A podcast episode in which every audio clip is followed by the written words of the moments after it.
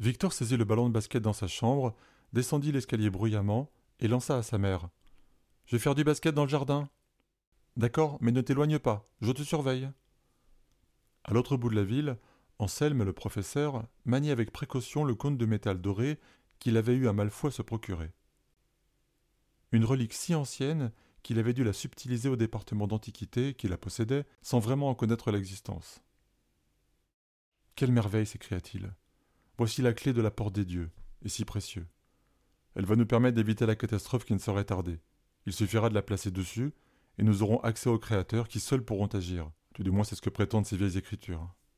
Il entendit un cri à l'extérieur. Professeur, professeur, c'est Joachim.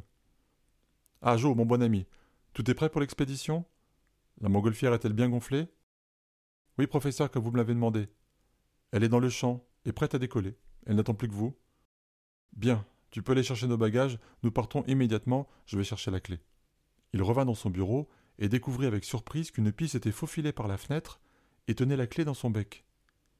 Elle décolla avec son précieux butin et se précipita par la fenêtre avant de s'élever dans les airs. Catastrophé, Anselme sortit de la maison en criant à Joe qui finissait de charger la voiture. Une pie vient de l'emporter avec elle, je la suis, rejoins-moi avec la voiture. Anselme traversa rapidement les jardins qui séparaient les propriétés, les yeux fixés sur la maudite pie. Il courait à toute allure, traversait les rues, le nez au vent. Soudain, la pie se posa sur une branche bien haute. Anselme s'arrêta net devant l'arbre, ignorant les bruits de ballons de basket à côté de lui. Pendant ce temps, Joachim avait démarré en trombe et pris la route dans la direction où il avait vu Anselme partir. Et voilà, on est reparti pour un tour, dit-il à haute voix comme pour parler à un passager invisible. Dans cinq minutes, je me fais percuter par un ballon magique. Magnifique. Et comme toujours, c'est le seul moment où je peux enfin vous parler sans craindre d'altérer l'histoire, puisque nous en sommes à la fin. Car il est évident que sans cette boucle, nous aurions tous disparu, vous et nous. Mais comme vous n'avez pas bien orthographié mon nom, moi, je me souviens de tout. Mais je ne vous en veux pas. Je suis passé d'assistant du professeur à gardien de la marche du monde pour la nuit des temps.